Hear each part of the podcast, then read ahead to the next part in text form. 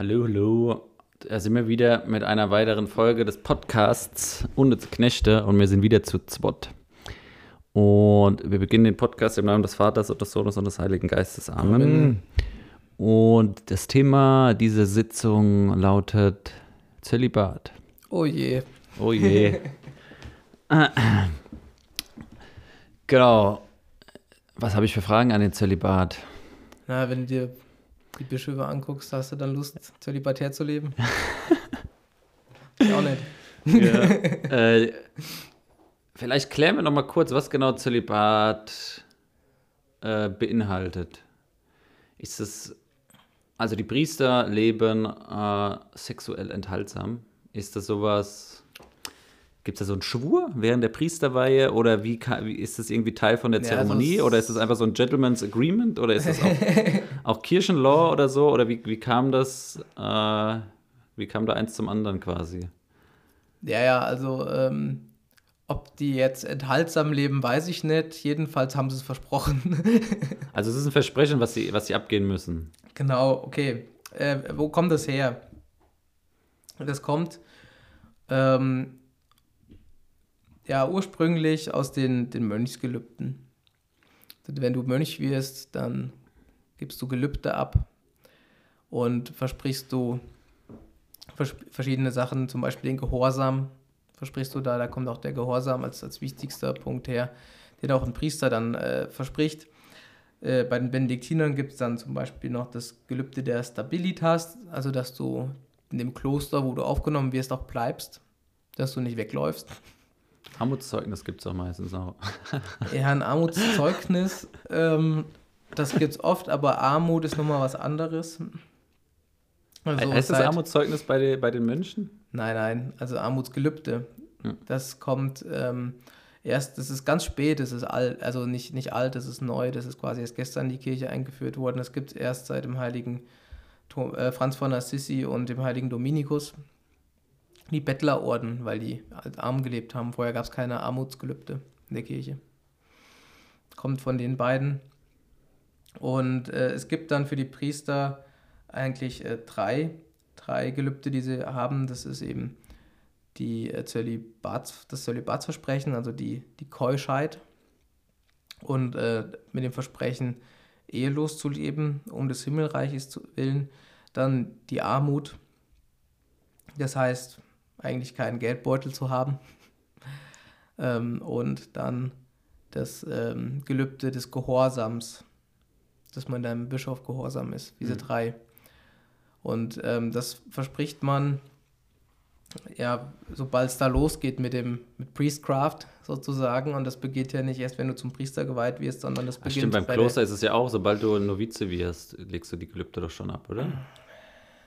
Ja, also dann gibt es die zeitlichen Gelübde. Du machst das erstmal begrenzt. Und dann gibt es dann die ewigen Gelübde. Und dann äh, für immer. Das hat man so stufenweise gemacht, das war früher auch anders geordnet. Bei den äh, Priestern kommt zum Beispiel die Tonsur, das wäre der Einstieg. Das dann wurdest du hier, hast einen Haarschnitt gekriegt und dann hattest du dann schon alle klerikalen ähm, Rechte und Verpflichtungen. Ähm, das ist heute auch ein bisschen anders. Heute beginnt das mit der Diakonweihe. Und im Rahmen der Diakonweihe legst du diese Gelübde ab. Und die werden dann bei der Priesterweihe erneuert. Hm. Das sind aber jetzt keine, also keine großen neuen Sachen, sondern du hast es eigentlich schon bei der Diakonweihe versprochen. Ähm, historisch kommt es dann daher eben von, von diesen Mönchen. Und zwar war das im alten Rom so, dass da im 5. Jahrhundert da Sodom und Gomorra war, also da ging alles drunter und drüber. Und da waren die Leute dann ziemlich Schon damals war das so, ach ja. Ja, also ähm, 451 ist ja Rom gefallen und ähm, also Barbaren sind eingefallen und das hängt damit zu tun, dass natürlich die Leute dort schon längst durch waren. Die konnten sich nicht mehr verteidigen, weil die schon einen an der Klatsche hatten und, und dann sind die Leute aufs Land geflohen und sind Mönche geworden. Am berühmtesten ist der heilige Benedikt. Das ist der, der Entscheidende sozusagen da. Und ähm, das war eben dieses alternative Leben, das Leben in, in der ähm, geistgetragenen Ebene, weg von dem Trubel der Welt, hin zu Gott. Und dann hat die Kirche irgendwann gesagt, Mensch, unsere Priester sollten doch sich was von den Mönchen abschneiden und so wie die Mönche leben. Warum? Weil wenn man ein Problem hatte, dann konnte man sich entscheiden, gehe ich jetzt zum Bischof oder gehe ich zu dem Mönch. Wer hat mehr Ahnung? Na, wir gehen mal lieber zu dem Mönch. Ist klar. Mhm. Und ähm, das heißt, die Leute sind zu den Mönchen gegangen und das heißt Autoritätsverlust für Bischof und Priester. Und da das umgekehrt werden sollte und die Leute wieder zu den Bischöfen gehen sollten, hat man dann gesagt, okay, Bischöfe und Priester müssen zölibatär leben. Das war die Konsequenz davon. In der orthodoxen Kirche ist es noch so, dass ähm, auch die Bischöfe nur aus dem Mönchstand genommen werden. Also diejenigen, die zölibatär leben. Da hat man das noch deutlich. Ähm, bei den Orthodoxen können ja die Priester heiraten. Und ähm, also die Weltpriester heiraten, müssen kein Zölibatsversprechen eingehen. Aber die können dann noch keine Bischöfe werden. Ja, das kommt daher, dass man sagt, nein, für dieses geistliche Amt brauchen wir dieses Mönchscharisma. Da gibt es einen inneren Zusammenhang. Und das wurde im Westen für alle Priester ja, verlangt. Deswegen gibt es diese Zölibatspflicht. Also hat nichts damit zu tun, dass es um Eigentumsverhältnisse oder sowas ging, um Erbschaften, die dann die Kirche kriegt. Das war völlig irrelevant. Also die Kirche hat keinen Reichtum angehäuft, groß durch Erbschaften von Priestern. Das ist Quatsch, sondern äh, von Adligen. Die haben Kohle beigebracht. Ne? Darum ging es dann. Also es wäre wär ahistor ahistorisch so zu argumentieren. Es liegt daran, dass die Zustände zu schlecht waren in den Städten und dass die Leute zu den Mönchen gegangen sind. Dann hat man gesagt, lebt bitte wie die Mönche. Mhm. Oh, und davor gab es auch, äh, haben Priester auch in Ehen gelebt, vor, vor dieser Zeit. War das ja sozusagen äh, die Norm oder die Ausnahme oder Mischmasch? Ja, also es gab schon immer, immer zölibatär lebende Priester, aber das war eben noch nicht äh, so straff, wie das halt heute ist, ne? oder wie das dann straff gemacht wurde. Ähm, wir lesen es ja im, im, Neuen Testament schon, dass es im Brief an Timotheus, da, da schreibt Paulus, ähm, was von einem Bischof gefordert wird, er soll nur einmal verheiratet sein. Also, wenn diese Forderung kommt, dann war er scheinbar einmal verheiratet, der Bischof, in der Regel. Ja, und da wurde gesagt, dass der Bischof über sein eigenes Haus herrschen muss. Das muss er können. Nur dann kann er auch die, über die Kirche herrschen. Und ähm, ja, das hieß natürlich Familie. Über die Familie muss er eingesetzt sein. Also da finden wir schon, dass es Verheiratete äh, gab, ja. Aber wir finden auch bei Paulus diese andere Seite, wo, wo Paulus dann sagt, ich wünschte, ihr wärt alle wie ich, nämlich unverheiratet, äh, und ihr würdet dem Herrn ungeteilt dienen. Also ähm, es geht um die ungeteilte Liebe, von der spricht da Paulus, und dass das das Ideal des Menschen ist und dass der Mensch ähm, deshalb zölibatär leben soll, weil er nicht ähm, ja, gebunden ist noch an jemand anderen, nämlich an eine Frau oder an Kinder, sondern dass er allein Gott anhängt. Ne? Das ist der, der Hintergrund, ganz Gott zu gehören. Heißt denn verheiraten automatisch, dass sie auch Kinder hatten? Wahrscheinlich schon, oder? Ja gut, das ist der Sinn der Ehe. Ne? Natürlich gibt es dann auch ähm, manchmal kinderlose Ehen da, aber das ist dann schon die Regel. Hm. Nur wenn du, ähm, das war halt auch, ähm, aber so die Regel, das muss man dazu sagen, wenn du geweiht wurdest zum Priester. Also du bist verheiratet, hast Kinder, wurdest geweiht, dann ist, dann ist Schluss damit. Mit Kinder machen? Mit neun? Schluss mit Kinder machen. Mhm. Und dann heißt, da wurde dann die innereheliche Keuschheit oder innereheliche Enthaltsamkeit, die wurde dann aufgerichtet. Also darum ging es. Dein Fokus verschiebt sich. Ja, deine mhm. Familie ist nicht mehr dein Zentrum. Ab sofort die, die Familie Gottes. Genau, also es gibt, gibt einige berühmte ähm, verheiratete Bischöfe, zum Beispiel der heilige Hilarius von Poitiers, 4. Jahrhundert, war verheiratet. Das ist der, der Bischof von dem heiligen Martin von Tours gewesen. Hm. Genau. Stadtpatron meiner Kirche. Ja, also der, der heilige Hilarius wäre so ein. Stadtpatron meiner Kirche, Stadtpatron meiner Hä? Patron meiner Stadt. So rum. Stadtpatron meiner Kirche. Ja, so ähnlich. Der kirchliche Patron deiner Stadt. Ja, genau. Ja.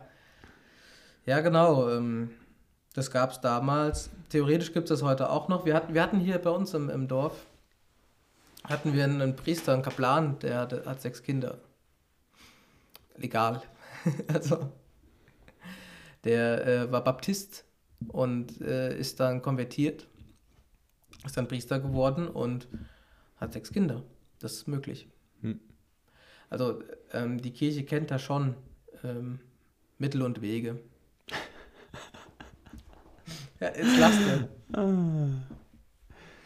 Ja, interessant. Äh, ich habe ja den ganzen Tamtam um Zölibatleben und Nicht-Zölibatleben nie kapiert. Wir hatten ja auch eine Folge gemacht Mhm. an einem willkürlichen anderen Tag über Vaterschaft. äh, und Mhm. mein Eindruck ist ja immer in dieser Diskussion, die die Kirche ja heute führt, über das, die Abschaffung des Zölibates, dass der Priester so einsam ist und weiß ich auch nicht, dass er irgendwie auch mal ran will oder so, keine Ahnung. Ja. Und für mich ist es ja immer nur Zeugnis von dieser äh, verlorenen Vaterschaft eines Priesters, wovon wir da gesprochen haben, weil äh, er hat ja Kinder und er hat viele Kinder eigentlich, ne, wenn er Priester ist. Und äh, er ist nicht allein, er, er, lebt nicht ohne Familie, sondern er hat eine riesige Familie und er ist eigentlich das Oberhaupt von dieser riesigen Familie.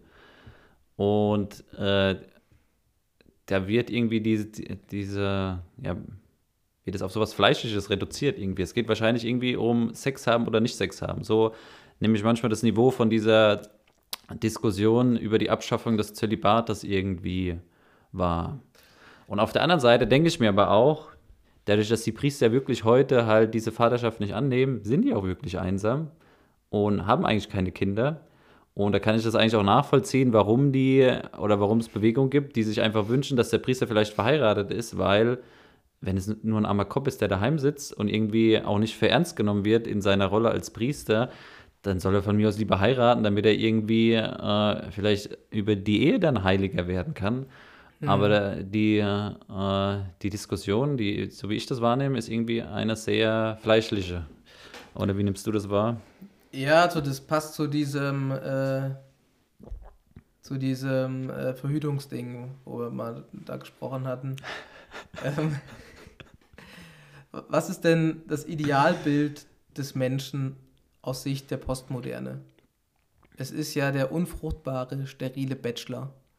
Derjenige, der überall Immer kann. immer kann, genau, der, der sich ausleben kann, der jeden Tag eine andere hat, ne? Wer schon, wer, wer zweimal mit derselben pennt, der gehört schon zum Establishment.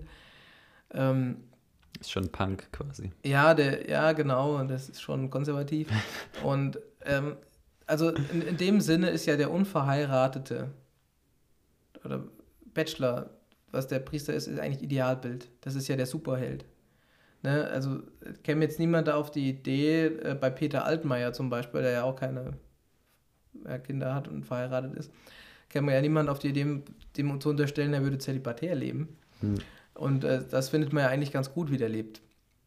Und das wäre beim Priester von der Sache her auch so. Ne? Also ähm, da steckt schon diese, diese Ebene dahinter. Was halt stört, ist ähm, die Enthaltsamkeit.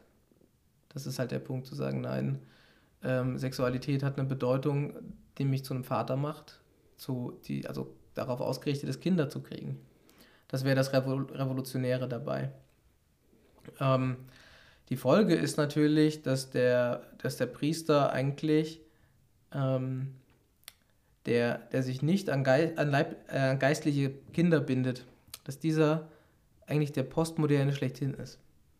Eigentlich weiß der, der Priester ganz genau, wie unsere Zeit ist, weil er ist ja das Ebenbild dieser Zeit. Ähm, er müsste nur sich ähm, sexuell ja, tätig, tätig werden, ähm, dann würden auch die Zeitungen klatschen. Ähm, gut, wie du gesagt hast, er hat aber eigentlich geistliche Kinder. Und wenn er das hat, ist er rund, dann fehlt ihm nichts, dann ist er gesund. Und äh, dann gibt es diese ganzen Probleme nicht, aber die Welt hasst ihn dann natürlich dafür. Dann ist er nämlich das Gegenteil von unserer Zeit.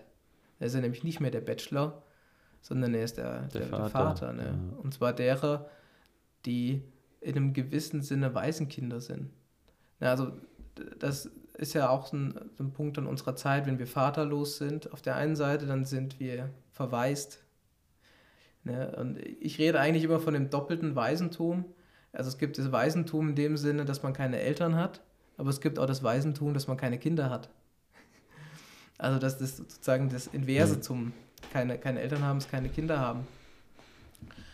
Und äh, die, die Revolution des Priesters besteht dann darin, sich um diejenigen zu kümmern, die verwaist sind.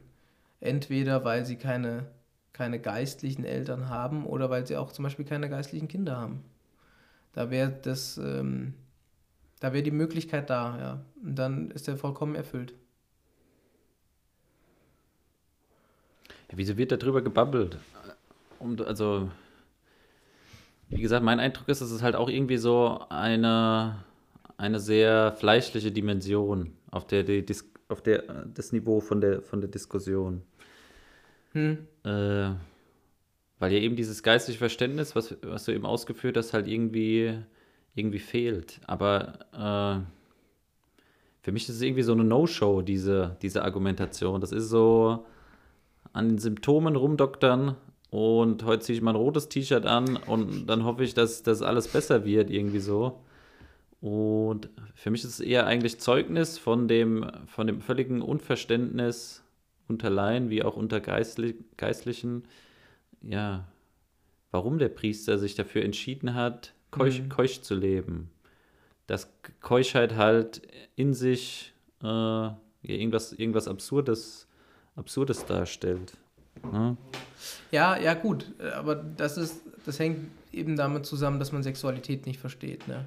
Also da ist dann der, der Punkt dann, dann da, dass es äh, in diesem Sinne fleischlich wird, im, im negativen Sinne äh, lasterhaft, äh, unkontrolliert, ähm, äh, sowas in Richtung sexuelle Inkontinenz. Ne? Also man, man, hat sich nicht unter Kontrolle, man ist nicht der Herr seiner selbst, wo, wo diese ganzen Themen mit Pornografie und so weiter da zusammenhängen.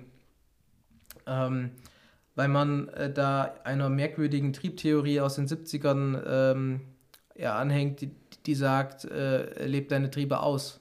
Ne, lass das raus. Das ist sonst, es gibt sonst einen, einen, einen ähm, Stau in dir, einen, einen, dieser sexuellen Kraft und das muss raus. Das muss raus.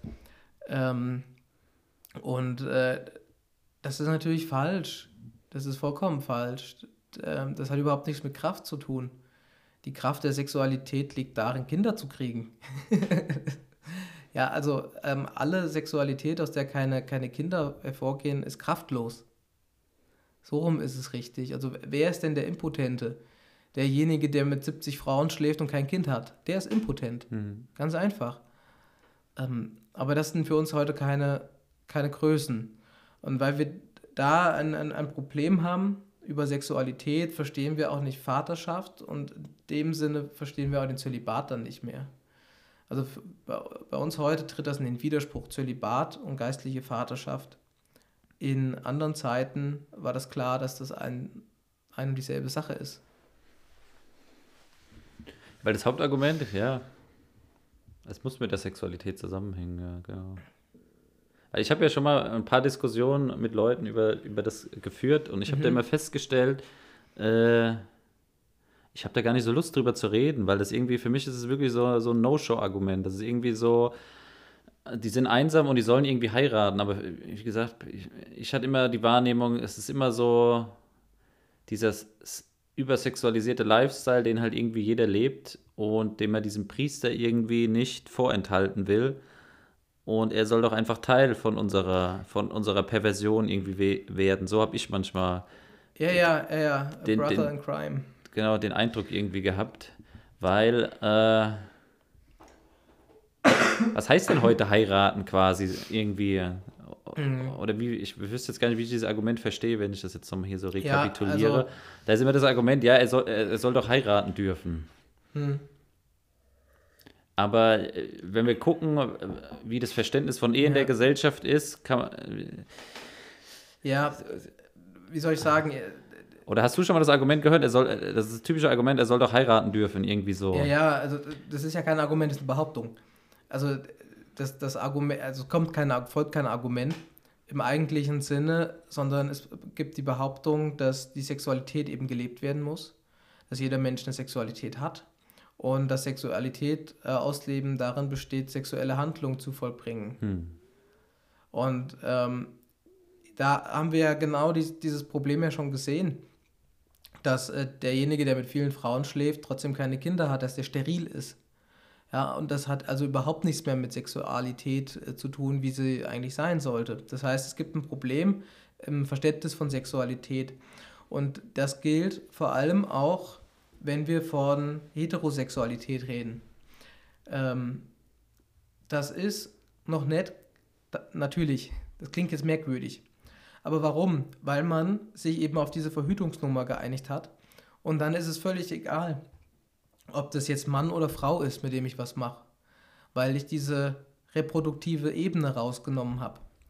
Das heißt, äh, wenn man sagt, der, der Priester soll doch heiraten dürfen, meint eigentlich, er soll einfach knattern, wie er will.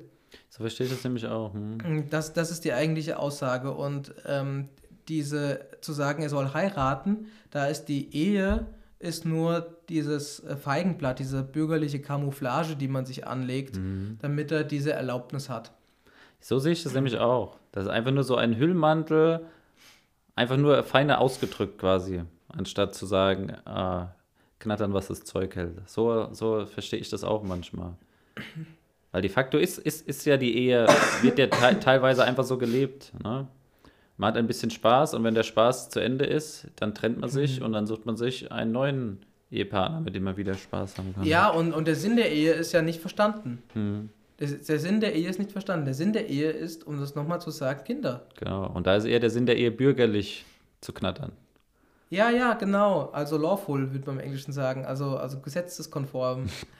ähm, und wenn man das natürlich, aber wenn, wenn man die Sexualität von den Kindern trennt, dann ist alles wie Ehe oder was auch immer drumherum, ist völlig egal. Das macht ja gar keinen Sinn. Mhm. Ja, warum sollte der Priester heiraten, wenn man sowieso nicht an die Ehe glaubt? Ja, auch Quatsch. Ja, so, so, so stelle ich mir das auch eher vor, ja. Ähm, also, und, und man sagt ja, er soll heiraten, er soll, man sagt nicht, er soll Kinder kriegen. Ja, ja. Das, das erklärt, dass diese ganze Ehe-Thematik nicht verstanden ist, dass die ganze Sexualitätsthematik nicht verstanden ist. Ähm, und das, ähm, ja, wie soll ich sagen? Das macht Sinn, dass es nicht verstanden ist, weil mein Argument war meistens, er hat schon Kinder, so. Und äh, mein Argumentationspartner hat dieses Argument nie verstanden. Er hat schon ja. Kinder, weil er ja gedacht hat, es geht um Knattern wahrscheinlich. Ja, weil es geht gar nicht um Kinder genau. von seiner Perspektive. Ja, ja, das macht viel Sinn, ja. Ja, also das ist das, das ist das Problem. Was ich auch immer interessant fand, was ich auch für Argumente abgefeuert habe, was aber auch keine Sau interessiert hat, ist, es hat auch ganz praktische, äh, nice Eigenschaften, unverheiratet zu sein, in Bezug auf oh, zeitliche Verfügbarkeit, Flexibilität, äh, Spontanität. Hm. Und äh, das hat die Leute irgendwie auch nie interessiert. Und sowas wie, ich kann nachts um zwölf angerufen werden, um Sterbesakramente oder so zu spenden. Und der Priester hat dann nicht die Abwägung, äh, mein Kind liegt mit Fieber im Bett und ich muss mich um das Kind kümmern, sondern der kann aufstehen, losfahren, fertig aus Mickey Mouse. So, ne? Oder was auch typisch ist, ist halt, äh, der Staat übernimmt die Macht und der Priester ist halt nicht über seine Frau oder seine Kinder irgendwie erpressbar, ne? Maximilian Kolbe-Style. Er kann einfach nach vorne treten und sagen, knallt mich ab, knallt nicht diesen Familienvater ab. So Sachen, auch aus pra ja. praktischer Natur hat es durchaus Vorteile, äh, ja, allein zu sein, allein zu leben. Genau. Das, ja. ist das, war das auch Teil von den, warum die zu den Menschen gegangen sind, dass die da in der Hinsicht auch aus praktischer Sicht einfach verfügbarer waren? Oder ist es einfach nur so nice to have, weil es halt einfach, wenn man allein ist, hat man halt, ist man halt flexibler vielleicht. Ja, das, das eine ist, sage ich mal, das Wesen, um das es geht. Und das hat nichts mit dem Wesen zu tun. Und das andere hat mit der praktischen Seite zu tun, dass was mit Leben gefüllt wird, dass etwas existenziell wirklich wird. Und da hat es dann wieder was zu tun damit. Ne? Also auf so einer praktischen Ebene gibt es Vorteile. Das ist ganz klar. Aber auf der praktischen Ebene gibt es auch Nachteile. Die könnte, könnte man ja genauso äh, sagen. Zum Beispiel, äh, man hat keine Frau, mit der man Rücksprache halten kann. Wäre wär so eine Ebene. Oder ähm, man, man kennt diese, ähm, diese Seite nicht. Ähm, keine Ahnung. Nimm eben sowas wie Kind hat Fieber. Ja, in dem Sinne hat man kein Sorgeverhältnis. Ne? Das wäre schon etwas, wo man sagen kann, das wäre doch auch wünschenswert. Hm. Also da gibt es auf der praktischen Ebene gibt's Vor- und Nachteile. Das ist eher ambivalent. Ähm, interessanter ist eher der Punkt ähm, mit dem Alleinsein überhaupt. Weil für uns ist Alleinsein ja ein Problem unserer Zeit. Also allgemein ist es für die Menschen ein Problem. In unserer Zeit aber besonders. Daher kommt auch diese Aufmerksamkeitsökonomie. Die Illusion zu erhalten, nicht allein zu sein. Hm. Nicht allein vom Handy zu sitzen, obwohl man allein vom Handy sitzt. Ja, zum Beispiel. Hm. Oder allein vom PC. Und wir ähm, haben nicht gelernt, allein zu sein. Wir können Alleinsein kaum aushalten. Es gibt bei Blaise Pascal dieses Experiment, dass man doch einfach mal sich für ein paar Stunden in einen leeren Raum begibt und einfach nur da ist. Man sperrt sich mal selber für ein paar Stunden in eine dunkle Kammer ein, wo nichts ist und hält sich mal selbst aus. Ja, er hat selbst mal begangen, der Player oder was? Naja, aber so in etwa, ne? Das ist halt schon krass. Das, da braucht man eine hohe Tugend. Da, da muss man sich auf sich einlassen und wer hält es mit sich selber aus? Es gibt die andere Variante zu sagen, man läuft, läuft mal lange durch den Wald, mal so vier Stunden spazieren durch den Wald, nur alleine, ohne irgendwelche Ablenkungsgeräte. Ähm, das ist eben schwer, sich auszuhalten und das erklärt, wo das eigentliche Problem dann sitzt nämlich sich selbst auszuhalten, einsam zu sein. Und wir Menschen sind in allen entscheidenden Situationen unseres Lebens alleine. Daran ändert auch eine Ehe nichts. Klingt jetzt merkwürdig. Klar ist es, ich bin alleine geboren worden. Hm. Konnte mir niemand helfen. Ich war allein. Genauso, wenn ich sterbe, sterbe ich allein. Da stirbt nicht jemand mit mir. Das ist so ähm, es sind gerade diese großen Dinge, die wir nicht teilen können. Der Mensch ist ein Geheimnis, was so groß ist, dass er das nicht teilen kann mit anderen. Das geht nicht. Es gibt manche Sachen, die sind unteilbar, unkommunizierbar. Und das müssen wir lernen auszuhalten. Deswegen sind die Mönche in die Wüste gegangen. Sie haben gesagt, okay, ich will mich dieser, dieser Einsamkeit stellen. Und Christus ist ja auch in die Einsamkeit gegangen, um zu beten. Wo lernen wir beten? In der Einsamkeit. Die Einsamkeit ist ein ganz zentraler Punkt im Christentum und das ist nichts Negatives, sondern was Positives. Denn der Mensch ist zwar in seiner menschlichen Dimension allein, aber weil er menschlich allein ist, lernt er in Gemeinschaft zu sein mit Gott und mit den Engeln und Heiligen. Also ähm, der Mensch ist dann nicht mehr einsam. Und das ist auch ein ganz wesentlicher Punkt, wo das Argument gegen den Zölibat so zusammenbricht. Das habe ich so von Freikirchlern eher gehört mit. In der Genesis heißt es doch, es ist nicht gut, dass der Mensch allein ist. Ich will ihm eine Hilfe machen. Ähm, und deswegen ist eben Ehe natürlich und für alle vorgesehen und Priester verstoßen dagegen. Die Antwort ist, der Mensch hat dann zwar ein Gegenüber, aber das letzte Gegenüber ist Gott. Ja, ähm, um wieder mit, mit Blaise Pascal zu sprechen, ähm, der Mensch hat ein Loch in seinem Herzen, was so groß ist, dass nur Gott es ausfüllen kann. Das ist die Antwort. Hm. Und sich diesem Loch zu stellen, das passiert in der Einsamkeit. Deswegen brauchen wir Einsamkeit. Und der Priester ist derjenige, derjenige, der in dieser Einsamkeit lebt und daraus Kraft bezieht. Weil er weiß, ich, ich brauche Gott und ich brauche das in diesem großen Maße. Und dann weiß er, es gibt noch andere, die Gott auch brauchen. Und Gott hat mich gefüllt und das gebe ich weiter an andere. Da kommt der Zölibat dann am, am Ende her. Jesus ist der Einsame schlechthin. Ja, er kam in sein Heiligtum, aber die, in sein Eigentum, aber die Seinen nahmen ihn nicht auf. Die Fremdheit Christi, Einsamkeit in dieser Welt und der, der Priester wird Jesus ähnlich darin. Also er lebt das Leben Jesu ja nach. Das ist der Grund des Zölibats. Der Zölibat ist die Lebensform Jesu. Und da gewinnt er Kraft. Aus dieser Einsamkeit gewinnt er Kraft. Das ist das Paradoxe vielleicht, aber das ist diese ganze Größe. Und zu sagen, die Ehe würde diese Lücke füllen, ist halt eine Illusion. Die Ehe füllt die Lücke nicht. Die Ehe gehört einer anderen Ordnung an. Die Ehe löst andere Probleme. Hm. Genau. Ja, damit ist doch eigentlich alles gesagt, oder? Über ein Zölibat? Meinst du? Natürlich kann der Zölibat auch soziologisch einsam machen. Aber derjenige, der äh, diese, diese Vereinsamung spürt, dieses Alleinsein im, im, im Priestertum zum Beispiel, der ähm, hat eine falsche Vorstellung davon, was es heißt, nicht einsam zu sein. War das denn so, dass der Zölibat, wenn der da irgendwie 5. Jahrhundert, wann wurde er angeschafft? 5. Jahrhundert? Also die Empfehlung gab es schon relativ früh schon in den ersten Jahrhunderten, aber die Zölibatspflicht wurde in irgendeiner Synode in Rom, Fastensynode in Rom im äh, 11. Jahrhundert, glaube ich, erst festgelegt. Und war das so, dass er irgendwie in dem Verlauf der Zeitgeschichte einmal oder öfters da so in Frage gestellt wurde, in der Form, wie der heute in Frage gestellt wurde? Oder ist das eher ein Zeichen unserer Zeit, dass das heute irgendwie, ja, wahrscheinlich mit der Revolution mit der protestantischen Revolution, oder? Auch. Ja, also es gab. Es gab ähm, oder gab es äh, ähnliche Diskussionen und Argumente, wie es das heute gab, schon mal? Ja, ja, aber äh, es geht bei, bei, beim Christentum, also beim Katholiken, immer um, um Balance. Immer die Mitte zu suchen, immer nicht auf irgendeiner Seite herunterzufallen, man kann auf beiden Seiten herunterfallen.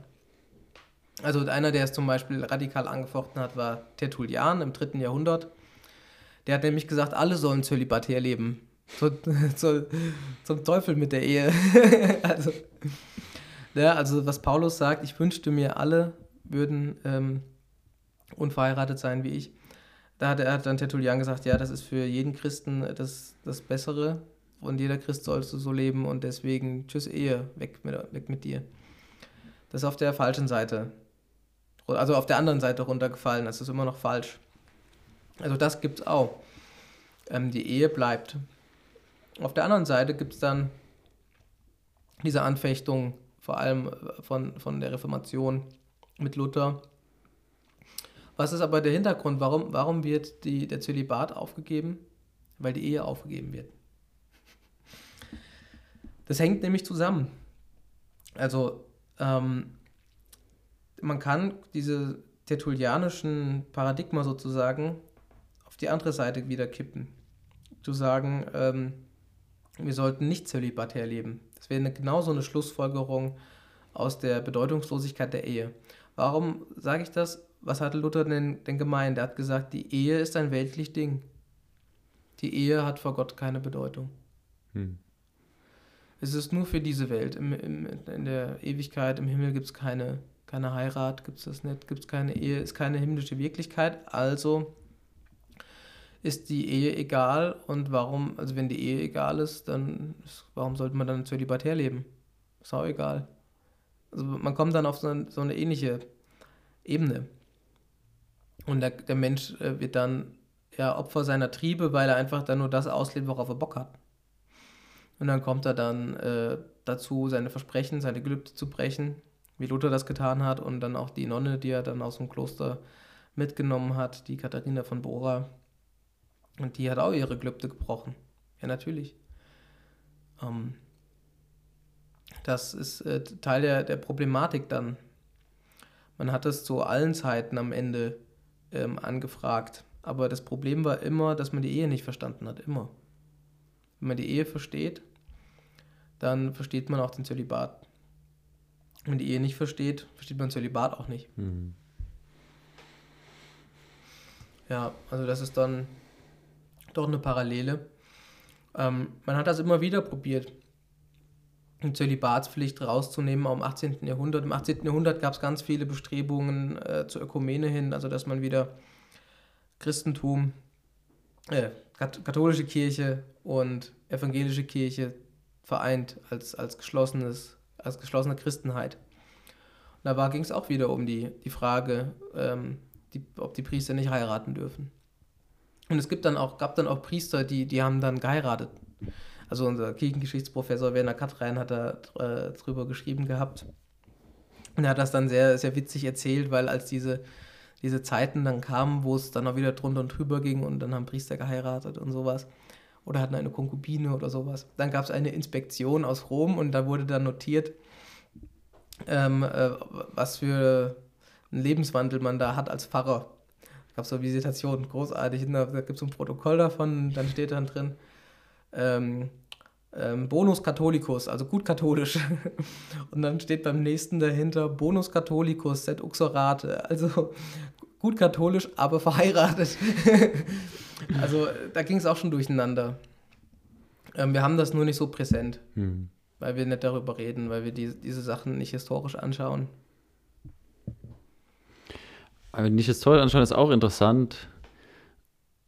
Oh, ein Zeichen des Zeitgeistes, dass äh, ja sowohl Geistliche als auch Laien auch völlig immun dagegen sind, dass es, dass es manche Diskussionen auch schon 150.000 Mal gab und am laufenden Band irgend so ein neues Fass aufgemacht hat. Und das hatte ich schon mal an anderer Stelle erwähnt. Das Schöne beim Katholischsein ist ja, dass manche Fragen halt auch geklärt wurden und dass man ja darauf vertrauen kann, dass sie da auch sinnvoll geklärt wurden. Und das stört mich manchmal auch in, äh, also in vielerlei Diskussionen, auch mit, ob einer, äh, dass äh, Frauen zu Priestern geweiht werden. Bis zu einem gewissen Grad äh, denke ich mir einfach, äh, wen interessiert es? ist 150.000 Mal schon durchgekaut worden und es wurde hm. eigentlich schon alles gesagt. Und weil wir so, so wenig auf Gott vertrauen und wir so kleingläubig sind, fangen wir halt 150 Mal damit wieder an und ich sehe den Christus schon neben uns stehen und sagen, ihr Kleingläubigen, macht schon wieder, macht schon wieder hier diese, diese alten Kamellen wieder, äh, mhm. wieder auf. Das ist bei dem Zölibatsingen, denke ich mir manchmal auch so. Deswegen denke ich mir, das ist für, für, für Gläubige ist es so ein bisschen so eine No-Show, weil die Historie halt einfach was ganz anderes gelehrt hat. Hm. Ja.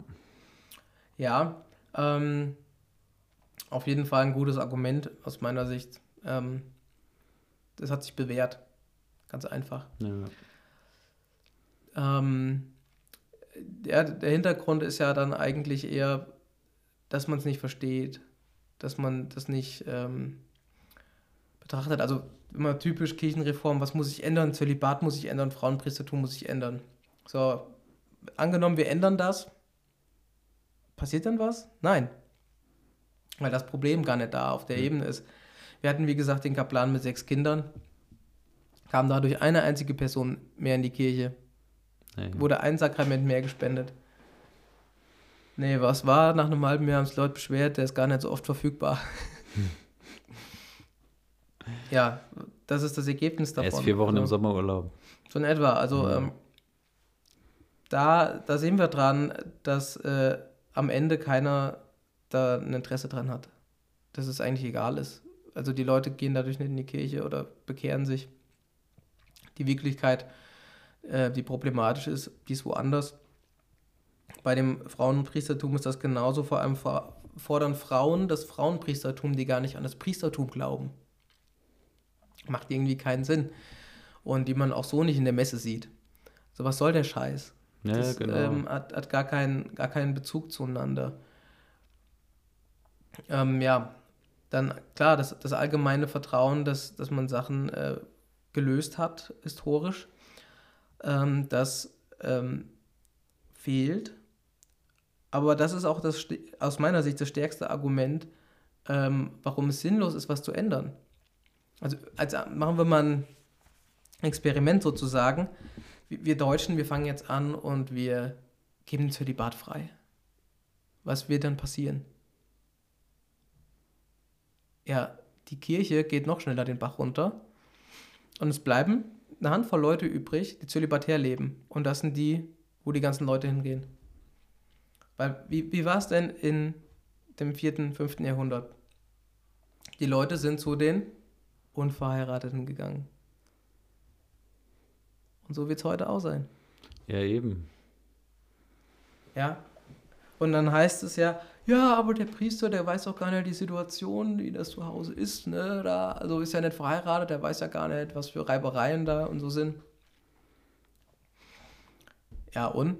Ja, wenn du jemanden kennenlernen willst, der weiß, wie das ist, dann geh halt zu deinem Nachbarn, dann geh nicht zum Priester, dann red halt mit dem über deine Probleme, wenn der, dein Nachbar da besser Bescheid weiß. Mach das doch mal. Das sind aber lauter Ausreden, das ist lauter Quatsch. Ja, genau, das sind Ausreden, wollte ich gerade sagen. Jetzt, äh, Das ist einfach nur, warum man nicht mit dem Priester reden sollte. Das ist Käse. Ne, und, und, darum ja, kenne ich auch halt. viele. Ich würde in die Kirche gehen, wenn Frauen Priester sind, äh, der, die das, 100.000 Bedingungen, aber in die Kirche gehen oder äh, ja, im Glauben wachsen, wollen die, wollen die nicht alles, alles vorgeschobene Ausreden, ja. Kenne ich, kenn ich viele. Ja. Ja, das ist, ich, ich meine, stell, stell dir das mal vor, also blödes Bild jetzt irgendwo, aber stellen wir uns mal eine Welt vor, in der es nur männliche Bademeister gibt. Und dann sagst du, ich gehe nur noch ins Schwimmbad, wenn es jetzt auch weibliche Bademeisterinnen gibt. Das ist, das ist nicht absurd. Ja, Absolut absurd. Ähm, darum darum geht es überhaupt nicht. Und ja, es ist eine No-Show, wie gesagt, gell? Es ist irgendwie eine No-Show. Ja, das ist eine, eine Suche nach Ausreden und wir können ja in die evangelische Kirche gucken. Da geht alles drunter und drüber in der Hinsicht und funktioniert's? Nö, es kommen noch weniger, es ist noch bedeutungsloser. Und wohl fahren die Leute hin, nach Indien zu irgendeinem Ashram, um da irgend so Guru, der seit 27 Jahren nicht gegessen hat, äh, zu erleben, der einen Bart bis zum Boden hat und einen Turban bis zur Decke. Ähm, ja, warum vertrauen sie denn dem? Ja, gerade weil er doch so verrückt ist. Ja, weil der doch anders lebt. Die gehen jetzt nicht zu dem, weil der verheiratet ist, äh, Kinder hat und keine Ahnung, seine Rente. Ich habe mal so eine Doku über so einen indischen Guru gesehen, der hat seine eine, seinen einen Arm hochgehoben und er hat den nicht mehr runtergenommen. Und dann ist der Arm auch abgefault. Und das ist jetzt nur noch so Knochen, was da so oben festhängt. Der gibt sich mehr den Arm quasi, aber er ist noch an dem dran. Und der hat auch eine große Anhängerschaft gehabt. Und er hat irgendwie gemeint, er hätte mal einen Traum gehabt. Und seitdem hat er den Arm gehoben und nicht mehr runtergenommen. Ich weiß nicht, ob das fake war, aber die haben die da so gefilmt. Also körperlich war das auf jeden Fall real. Ich weiß nicht, ob, das, ob der nicht vielleicht auch einen Unfall hatte oder so, aber ja, der hat was auf sich genommen. Und das hat Leute angezogen, weil er eben, wie du gesagt hast, der war nicht wie alle anderen, sondern der war gegen den Strom. Ne? Ja, das geht, geht irgendwie nicht. Also der, der darf seinen, seinen Arm massakrieren. Das ist vollkommen in Ordnung. Hm. Aber zölibatär leben darf der nicht. Das ist zu viel. Das geht nicht. Das ist dann äh, böse Kirche und Unterdrückung. Ja, gut. Dann war es das mit dieser Folge zum Zölibat. Jo. Wie heißt der Spruch? Rom hat gesprochen, Akte geschlossen oder so. Ja, ähm, Roma locuta causa finita. Ja, genau, so sehe ich das. äh, Das ist die Frage da. Ja, also man kann natürlich noch die Frage stellen, ob es eine innere Verbindung gibt zwischen Zölibat und Priestertum. Ne? Ähm, Benedikt XVI. hatte das immer wieder in Erinnerung gerufen. Da gibt es eine, eine geistliche Dimension und das ist vielleicht so zum Schluss noch der Punkt. Im Zölibat geht es darum, so zu leben wie Jesus. Der Priester ist derjenige, der wie Jesus leben soll. Ne? Priester ist derjenige, der wie Christus diese Vermittlung herstellt. Christus selbst ist der Vermittler. Ja, Deswegen soll er Christus ähnlich werden. Und aus Liebe zu Christus kommt der Zölibat. Aus Liebe zu Christus. Wenn man nicht an Jesus Christus glaubt, wenn man nicht an das Priestertum glaubt, dann macht der Zölibat absolut keinen Sinn. Hm. Ähm, wenn man aber an ihn glaubt, dann ist das die logische Konsequenz. Es drückt sich dann quasi Achso, auf. man, man endet quasi irgendwann eh beim Zölibat, wenn man Jesus Christus sucht als Priester. Ja, wenn du Priester wirst, dann, dann, dann kannst du, dann geht das damit eigentlich einher, Mhm. weil deine Sehnsucht danach geht. Und ähm, es kommt ja auch irgendwann wann der Tag für jeden Menschen, wo man loslassen muss. wo eben diese Einsamkeit klar wird, okay, ich bin nicht der Heiland meiner Familie. Christus ist der Heiland meiner Familie. Bruder Klaus ist derjenige, der mit seiner kinderreichen Schar irgendwann ähm, die Entscheidung getroffen hat, ich gehöre jetzt ganz Gott, ich sorge, dass ihr über die Runden kommt und dann lasse ich euch aber in Ruhe, weil er ist der, euer Heiland und ich kann euch nicht retten.